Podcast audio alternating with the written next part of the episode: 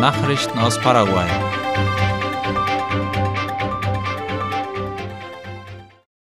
Die Möglichkeit, dass Paraguay Rindfleisch in die USA exportiert, rückt immer näher. Der Nationale Tiergesundheitsdienst Senaxa teilte mit, dass er bereits den Bericht des US-amerikanischen Lebensmittelüberwachungsdienstes FSIS erhalten hat. Darin sind dem Wirtschaftsmagazin Cinco Dias zufolge die Ergebnisse des im November letzten Jahres durchgeführten Gutachtens dargelegt. Zudem wird für Juli ein neuer Besuch amerikanischer Experten angekündigt, um den Prozess der Öffnung des US-Marktes für paraguayische Fleischprodukte voranzutreiben. Dem Senaxa-Kommuniqué zufolge kommt FSIS zu dem Schluss, dass das dokumentierte Fleischinspektionssystem Paraguays ein angemessenes Maß an Gesundheitsschutz zu bieten scheint. Der US-amerikanische Markt stellt ein wichtiges potenzielles Exportszenario für die nationale Fleischindustrie dar. Der Preisnachlass der Steuer auf Kraftstoffeinfuhren wird verlängert. Die Exekutive hat die Verlängerung der Senkung der selektiven Verbrauchssteuer ISSC auf Kraftstoffe bis zum 30. Juni dieses Jahres beschlossen. Darüber informieren IP Paraguay und Cinco Dias. Die Preissenkung wird seit dem 4. Februar durchgeführt, um die Endkundenpreise infolge des Anstiegs der internationalen Ölpreise zu dämpfen. Die Maßnahme wurde nun mit dem Dekret Nummer 7154-22 festgelegt, das besagt, dass die anhaltende Wirtschaftslage mit steigenden internationalen Preisen Grund genug ist, um die Maßnahmen, die zur Verringerung der Steuerlast beitragen, aufrechtzuerhalten. Kommendes Wochenende findet in Philadelphia eine besondere Messe statt. Die Pantanalmesse ist ein kulinarisches Schaufenster dessen, was in einem der reichsten Naturgebiete des Landes produziert wird, wie die Zeitung ABC Color schreibt. Sie wird von Produzenten aus dem Pantanalgebiet organisiert und findet am Samstag, den 11. Juni von 11 bis 19 Uhr im Sportzentrum des Viertels Amistad statt.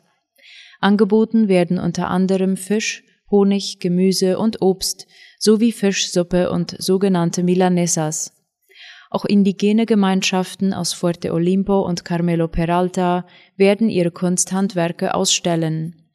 Die Messe wird im Rahmen des Projekts Wieder in el Pantanal, zu Deutsch Das Leben im Pantanal, von der Organisation Pro Comunidades Indígenas und der Umweltorganisation WWF durchgeführt. Eine Arbeitsgruppe soll sich der landesweiten Restaurierung von Kirchen annehmen.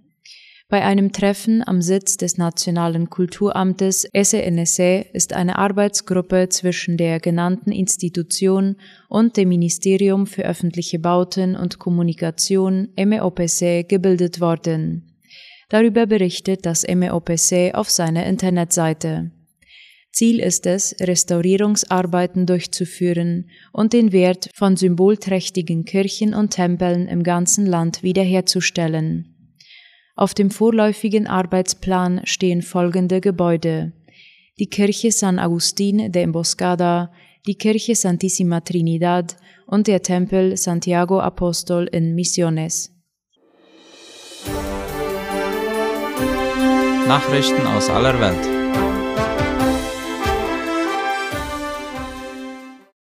Chinas Exporte wachsen stärker als erwartet.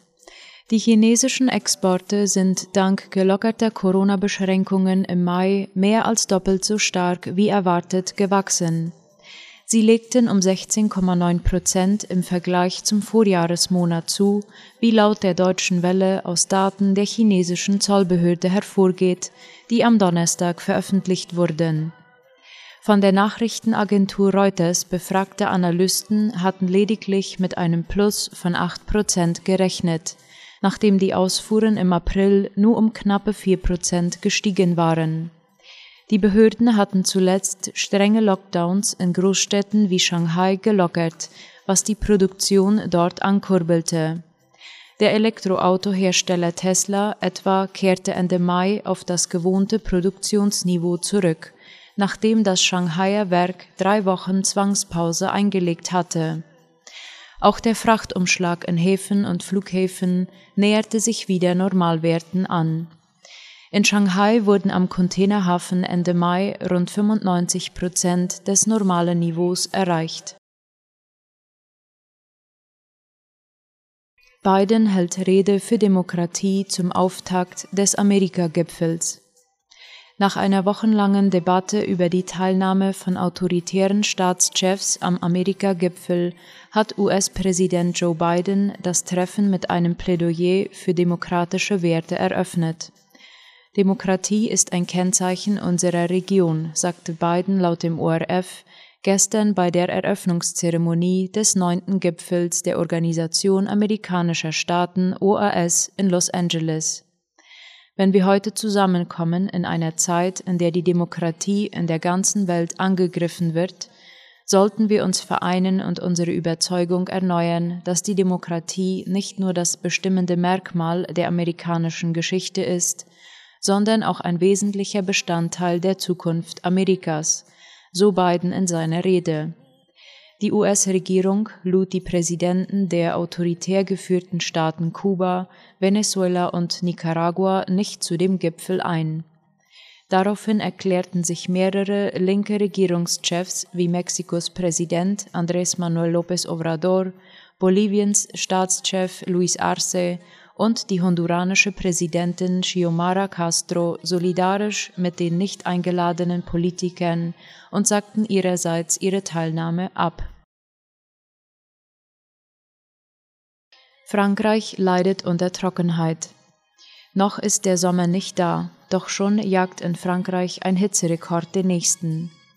Wie der ORF berichtet, bereiten sich die Landwirte seit Wochen auf die Dürre vor – in 29 von 101 Departements wird das Wasser rationiert. Schon im vorigen Monat erreichte die erste Hitzewelle des Jahres Teile Frankreichs. Mit einer Durchschnittstemperatur von 17,8 Grad war der Mai der heißeste seit Beginn der Wetteraufzeichnung. Im Süden kletterte das Thermometer etwa auf das höchste Niveau seit 1945, so der französische Wetterdienst Météo France. Die höchste Temperatur wurde in Albi bei Toulouse mit 35,4 Grad erreicht. Auf Korsika gab es vergangenes Wochenende sogar über 37 Grad Celsius. Ähnlich hohe Werte gibt es sonst nur zwischen Ende Juli und Anfang August. Und auch im Juni ziehen sich Trockenheit und Hitze weiter.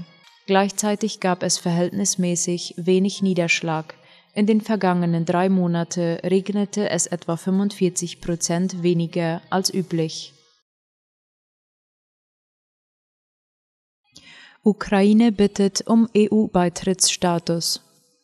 Der ukrainische Parlamentspräsident hat im EU-Parlament für einen schnellen Beitritt zur Europäischen Union geworben.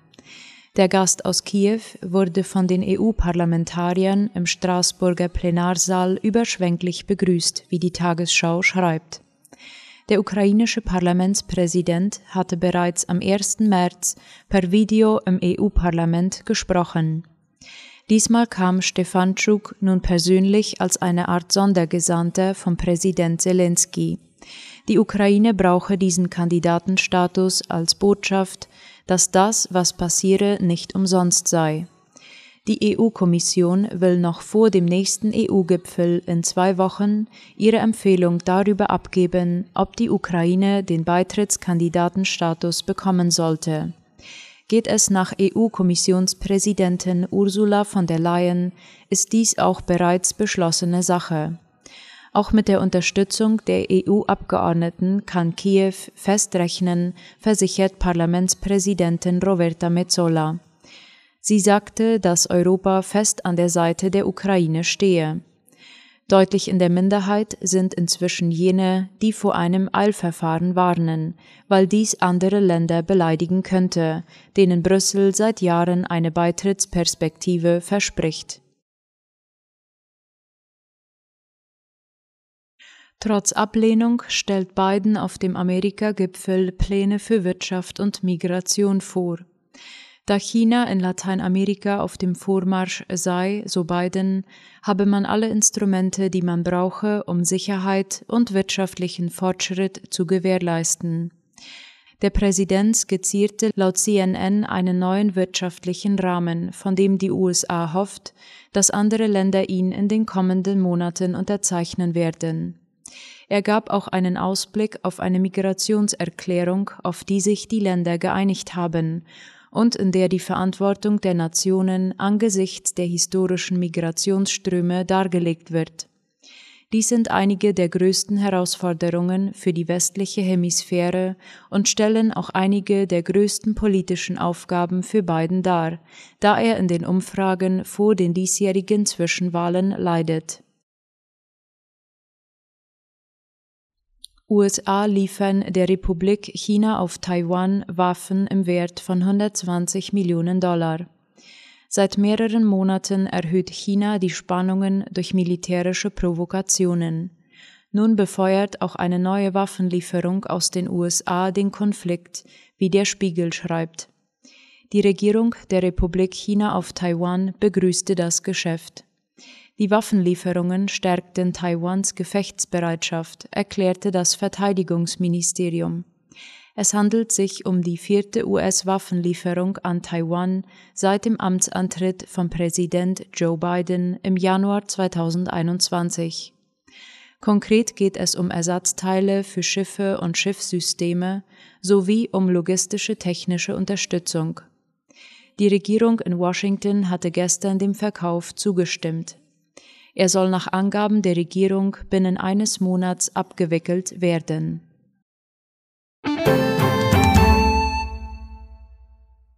Soweit die Mittagsnachrichten für heute am Donnerstag. Auf Wiederhören.